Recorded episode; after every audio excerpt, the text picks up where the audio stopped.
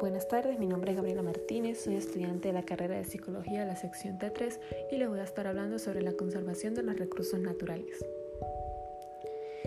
Conservación es la protección, preservación, manejo, restauración de ambientes naturales y las comunidades ecológicas que los habitan. Conservación generalmente incluye el manejo del uso humano de recursos naturales para el beneficio del público y utilización sostenible, social y económica.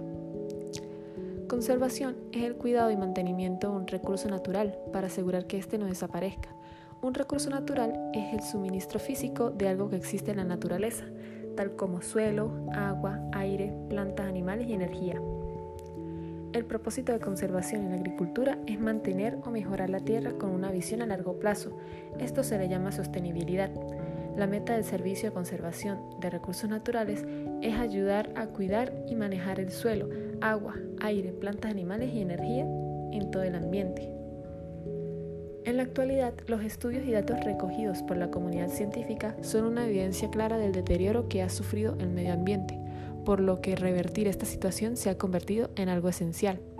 El primer paso es comprender y ser conscientes del problema, una de las herramientas más útiles para crear conciencia consiste en la educación ambiental, ya que esta puede ser impartida a los más pequeños en los colegios y a los mayores a través de los medios de comunicación, a fin de involucrar a todos los seres humanos.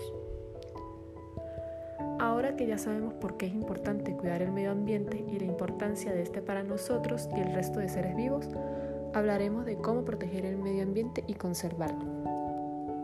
Hay distintas formas para la conservación, pero una de las mejores y de las más efectivas es la del ahorro de energía. Es tan sencillo como apagar las luces como cuando no se están usando o desconectar aparatos electrónicos, ahorrar agua, ya que con cada gota que se desperdicie se puede convertir en litros al final del día, y el reciclaje, ya que con esto podemos ofrecer más vida a cosas que creíamos rotas o sin importancia.